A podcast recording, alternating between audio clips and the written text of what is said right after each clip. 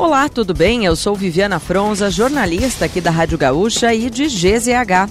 Não conseguiu acompanhar as principais notícias de hoje, quinta-feira, dia 16 de novembro, ou das últimas horas? Eu vou trazer aqui para ti, antes que o dia acabe, o nosso resumo diário de notícias do fim da tarde. Oferecimento Serrana Solar, a minha escolha certa governador Eduardo Leite confirmou nesta quinta-feira o envio do projeto que aumenta o ICMS de 17% para 19,5% aqui no estado. Para vigorar em 2024, o texto precisa passar pela Assembleia Legislativa e ser sancionado por Leite até o dia 31 de dezembro deste ano. A aprovação depende do apoio da maioria simples entre os 55 parlamentares. O governador justificou que o movimento é necessário para que o Estado não sofra perdas com a reforma tributária que está tramitando no Congresso Nacional e lembrou que o Estado perdeu receita com a redução do ICMS em 2022. A ação contraria um compromisso de campanha de Eduardo Leite, que prometeu não aumentar impostos durante o novo mandato. O ex-presidente Jair Bolsonaro afirmou nesta quinta-feira a possibilidade da esposa Michele Bolsonaro ser candidata ao Senado pelo Distrito Federal. Em entrevista ao programa Timeline da Rádio Gaúcha, Bolsonaro falou sobre a visita do casal ao Rio Grande do Sul neste final de semana. Eles desembarcam na manhã desta sexta em Porto Alegre e almoçam com o presidente estadual do Partido Liberal, Giovanni Cherini.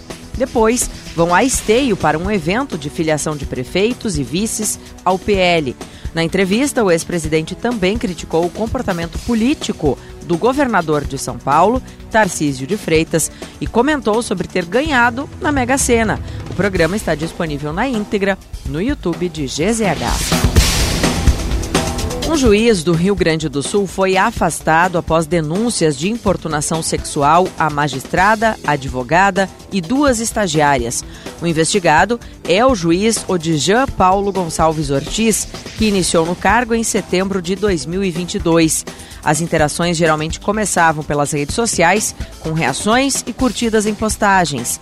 Ele atuava em Vacaria, nos campos de cima da serra mas os fatos denunciados aconteceram no período em que ele trabalhava em outra cidade.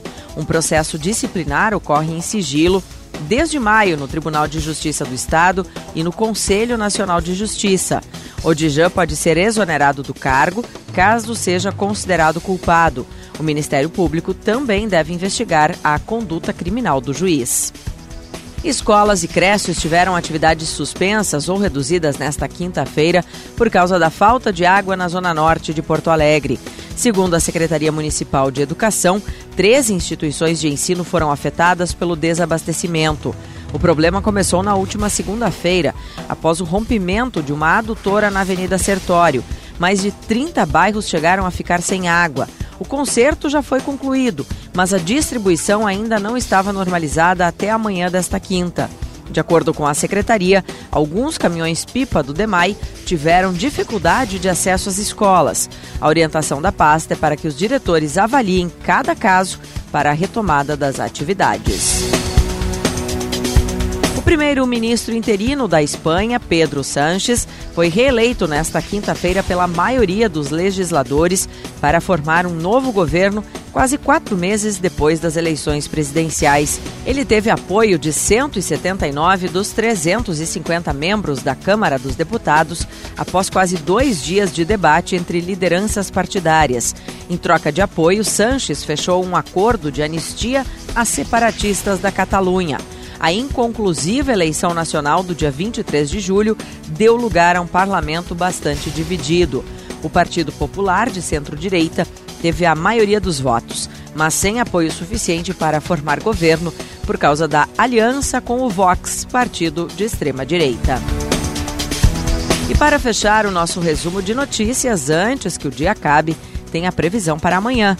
Nesta sexta-feira, há previsão de tempestades e rajadas de vento de forte intensidade na região norte e noroeste, enquanto nas demais regiões do estado a previsão é de fortes pancadas de chuva concentradas no período da tarde. O tempo é firme na região de Bagé e no sul do estado.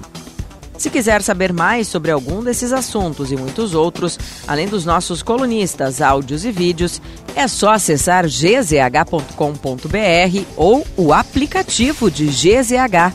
Amanhã a gente volta aqui antes que o dia acabe.